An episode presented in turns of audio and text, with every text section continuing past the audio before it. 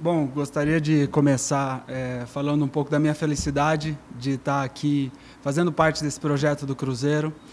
É, fiquei muito contente com a, com a possibilidade de começar a construção desse projeto junto com o Ronaldo e toda a equipe de transição que está sendo montada. É, não tenho dúvida que esse clube é gigante.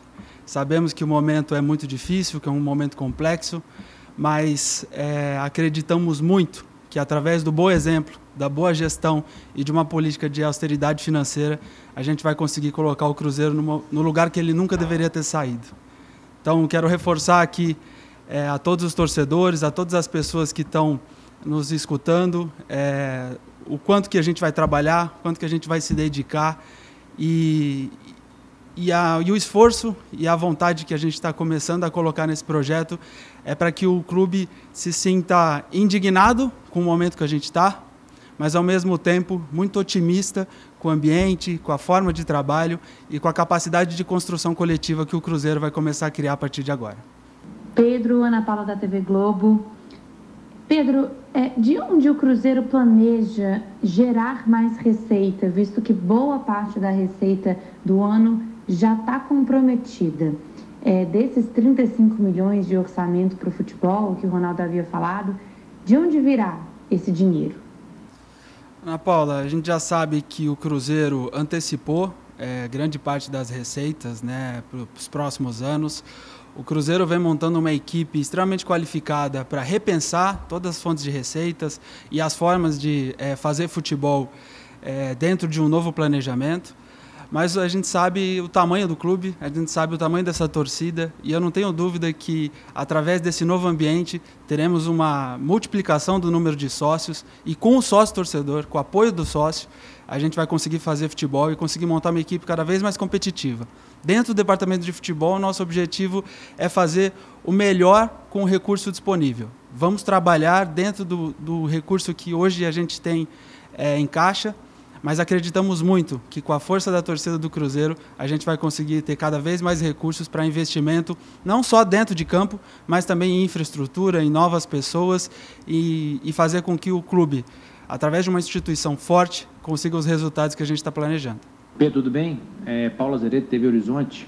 É, eu queria que você falasse um pouquinho desse um mês de Cruzeiro, né? de gestão né? da equipe do Ronaldo e vocês é, desse pente fino que foi passado, o, o que, que não havia, é, o que, que não era, perdão, de conhecimento de vocês, é, o que estava acima daquilo que foi inicialmente passado a vocês e que você fizesse realmente é, uma avaliação de como que vocês colocam hoje o Cruzeiro numa situação já melhor do que pegaram ou ainda falta muito chão para isso?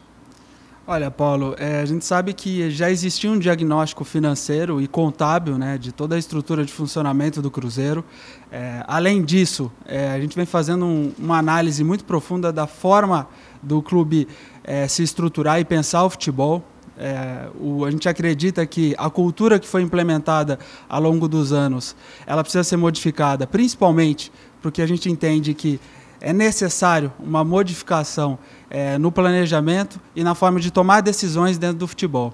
O fato do Cruzeiro é, ser um clube grande é, nos mostra o tamanho do desafio, mas a gente acredita que o tamanho da camisa não vai nos levar naturalmente para a Série A.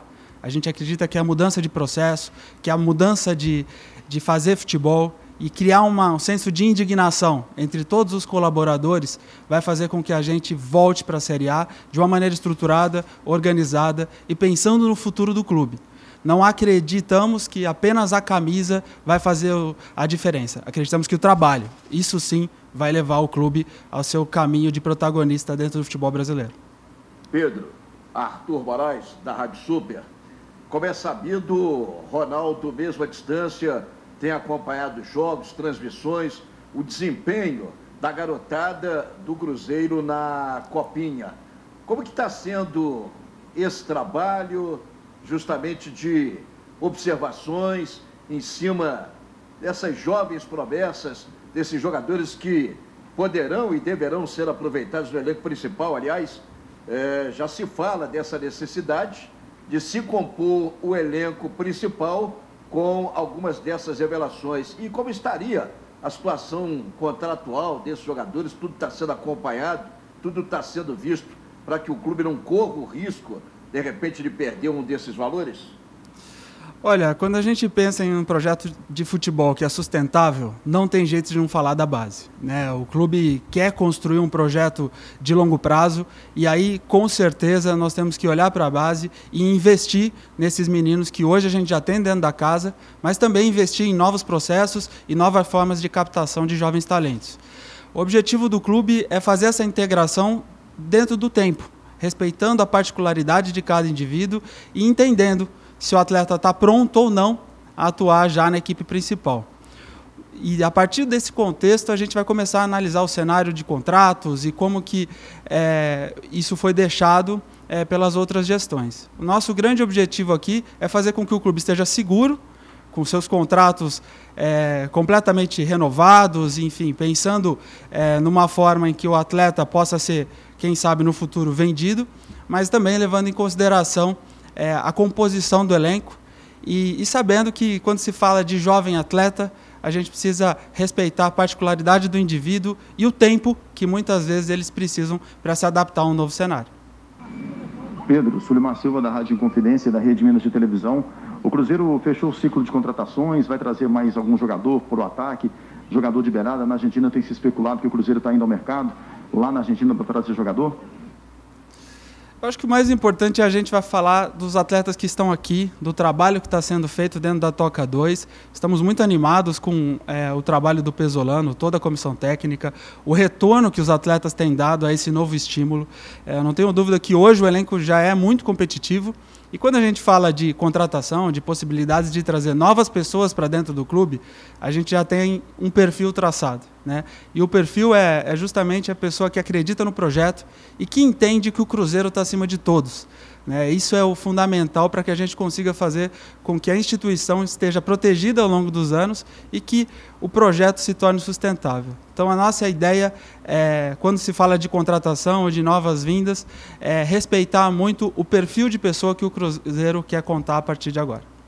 Boa tarde, Pedro Adualdo Leal, Rede 98 FM. Pedro, várias situações já foram resolvidas, mas algumas ainda a gente segue sem saber o que de fato vai acontecer aí com jogadores, por exemplo, como o próprio atacante Ayrton e o meia Fernando Neto. Você poderia falar a respeito dessas duas situações?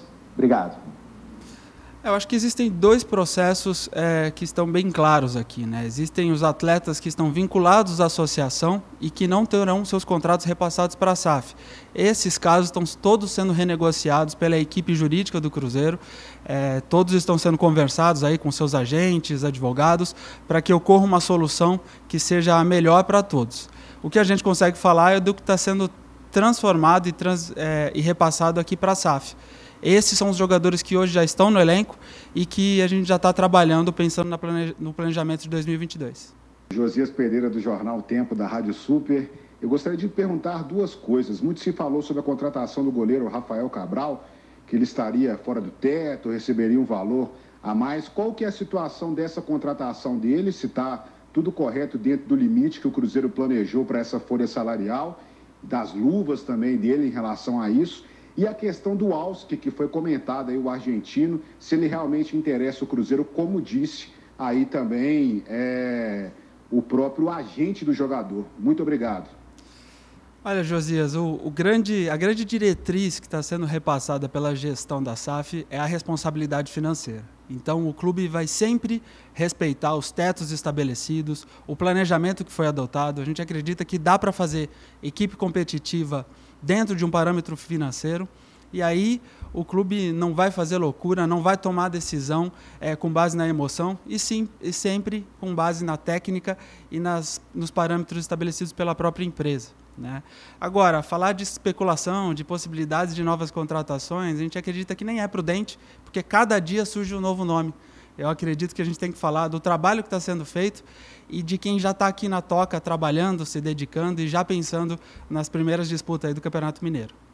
Olá, Pedro. É Paulo Galvão, do Jornal Estado de Minas. É, eu gostaria de saber é, como é que, uma coisa prática, assim, como é que vocês estão fazendo, como é que funciona essa questão é, de, de quem assume o quê, por exemplo. Vocês ainda são é, funcionários da, da, da SAF, porém a SAF ainda não foi assumida pelo Ronaldo, ele está em posse do, do, da associação. Então, como é que fica isso? Quem é responsável por, por gerir recursos, por pagar as contas? É, na hora de fazer contratação, você fala em nome já da SAF ou fala em nome da instituição? É, é uma coisa bem prática mesmo para a gente poder explicar isso para o nosso leitor, para o nosso ouvinte, enfim. Obrigado, um abraço. Quando a gente fala de processo de aquisição de empresas, e aí não é só no futebol, né? isso leva tempo e toda vez é montada uma equipe de transição. Essa equipe de transição ela trabalha sempre em conjunto por um período. Né? Aqui foram estabelecidos três meses e eu acredito que esse, esse processo tem sido muito harmônico e todos trabalhando em prol do Cruzeiro. Né? O grande objetivo aí é ir dividindo as funções e determinando é, como que as decisões serão tomadas. Hoje o fluxo de caixa ele é dialogado praticamente diariamente para identificar quais serão as contas a pagar, como que vai ser pago e o planejamento futuro já está sendo feito pela equipe da SAF. Mas a gente gostaria aqui também de agradecer toda a equipe da associação que tem facilitado muito esse processo, dando todas as informações e fazendo com que esse processo seja o mais suave possível. Pedro, aqui é Gabriel do Duarte, da, do GE. Globo. Eu queria te perguntar sobre a questão dos jogadores da base. É, já tem definido os nomes que vão trabalhar com o Paulo Pessolano. Ele disse que quer contar com alguns atletas neste grupo profissional. E também gostaria de perguntar sobre a situação do volante Henrique. É um jogador que tem muita história com o clube, estava se recuperando de uma cirurgia no joelho direito. Já tem a definição sobre a situação do atleta, o que, que tem sido conversado com este jogador especificamente. Muito obrigado. É, toda a nossa equipe do departamento de futebol, tanto profissional quanto base, está é, tá acompanhando né, o, a Copa São Paulo de Juniores. Ontem todos assistimos o jogo aí contra o São Paulo e também estamos acompanhando a Copa Vantarantim do Sub-15, onde a equipe do Cruzeiro também começou muito bem. Então, o nosso objetivo é fazer com que essa integração entre base e profissional ela seja natural, né? É, nessa gestão não vai ter muita diferenciação. O departamento de futebol é um só. E nele estarão as categorias profissional, de base e também a equipe feminina. E aí nós vamos trabalhar, sentar e, através de muita construção coletiva, estabelecer as estratégias para cada uma dessas equipes. O Paulo Pesolano já vem olhando os jogadores, a nossa equipe também já vem olhando todos os jogadores. A ideia é que agora, com o retorno da equipe, a gente comece a sentar e avaliar quais são as carências né, que, a, que a equipe principal tem e quais os jogadores que merecem essa oportunidade de fazer essa integração. Mas é importante ressaltar que esse processo vai ser contínuo. Sempre teremos atletas do 20 no profissional. É assim que se forma atleta, é através de processo e não apenas através de escolhas individuais. Falando do Henrique, é, o Henrique também está naquele caso de análise da associação. Né? O contrato dele não foi repassado para a SAF, então toda a equipe jurídica da associação está é, debatendo aí com seus agentes, enfim, com todas as pessoas responsáveis pela sua carreira para tomar a melhor decisão para que o processo aí de sucessão seja tranquilo. Boa tarde, Pedro. Tiago Matar, do Super Esporte do Estado de Minas. Ainda sobre a atuação do Cruzeiro no mercado da bola, eu queria saber sobre o perfil de eventuais novas contratações. O torcedor do Cruzeiro pode esperar reforços em que o Cruzeiro vá investir algum valor na aquisição de direito econômico ou o formato é mesmo esse aí que está posto de jogadores em fim de contrato ou que conseguem rescisões com seus clubes? Muito obrigado. Acho que o perfil vai muito além da compra ou não de direitos econômicos. Né? Óbvio que se o clube tiver é, capacidade financeira de fazer investimento, iremos fazer. Mas a gente dá um passo atrás e sempre busca o perfil da pessoa e o perfil do atleta. A gente olha muito para o momento de curto prazo, é óbvio, né? Estamos, temos uma Série B para disputar, precisamos de jogadores que também conheçam a competição, mas olhamos para o futuro. O planejamento de elenco do Cruzeiro ele precisa contemplar o curto, médio e longo prazo. E a, e a nossa equipe de análise de mercado e todos os profissionais que fazem parte dela têm a responsabilidade de pensar em todas essas possibilidades e dividir isso com a diretoria de futebol, com o comando técnico, para que as melhores decisões sejam tomadas pensando no clube e não apenas no momento emergencial. Olá, Pedro. Aqui é Victor Martins, do All Sport. A torcida do Cruzeiro já tem um bom tempo que se queixa da relação do clube com a Federação Mineira. Afinal, toda a bola dividida, o Cruzeiro acaba perdendo. Uma prova disso é os horários marcados para os jogos do Cruzeiro nesse Campeonato Mineiro.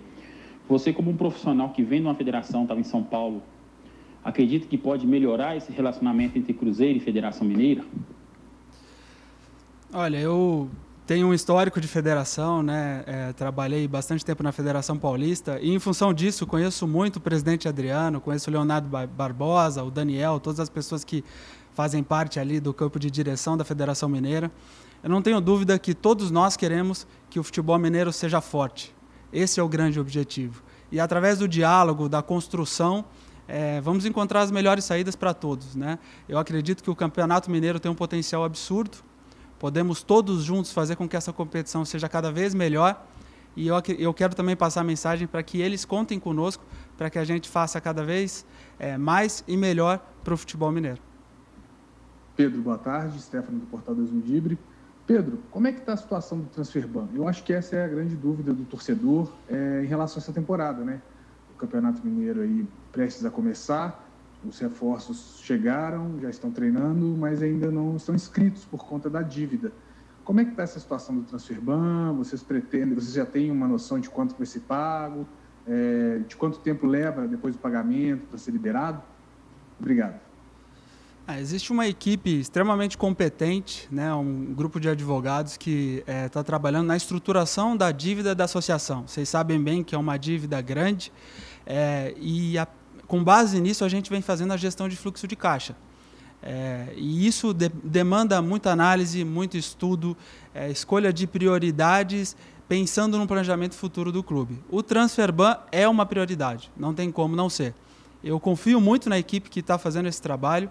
É, eu não tenho dúvida que essa solução será dada nos próximos dias ou horas e, e que o Cruzeiro vai encontrar a melhor saída para que todos os atletas aí estejam inscritos e aptos para a disputa do Campeonato Mineiro. Tiago Valu, canal Cruzeiro Esportes. Pedro, eu queria que você falasse dessas dificuldades que você encontrou, tendo que renegociar contratos, além de trazer novos jogadores para a temporada 2022. E como vai funcionar o departamento de futebol, que passou por tantas alterações? Além de você, a gente sabe também que tem o André Martins, o Marcos Menezes e o Carlos Eduardo Furtado. Você pode falar um pouco como que vai ser o funcionamento de você juntamente com estes profissionais? Obrigado. Uma das coisas que me chamou muito a atenção e, e me fez é, aceitar o convite do Cruzeiro é o objetivo de colocar a instituição acima de todos. Né? Não tem nenhuma pessoa que está acima do, do projeto do clube. E através dessa premissa, a gente vem montando o departamento de futebol, procurando especialidades, procurando competências.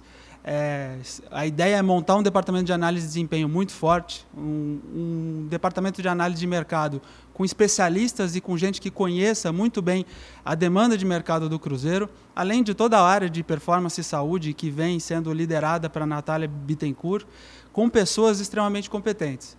O grande objetivo é reter os talentos que o Cruzeiro já tinha, temos pessoas muito boas que já trabalhavam aqui no clube e buscar é, pessoas que podem agregar o projeto de futebol e também fazendo com que o clube tenha processos sólidos, porque através de processos sólidos a gente conquista o resultado. Eu não consigo ver outra saída.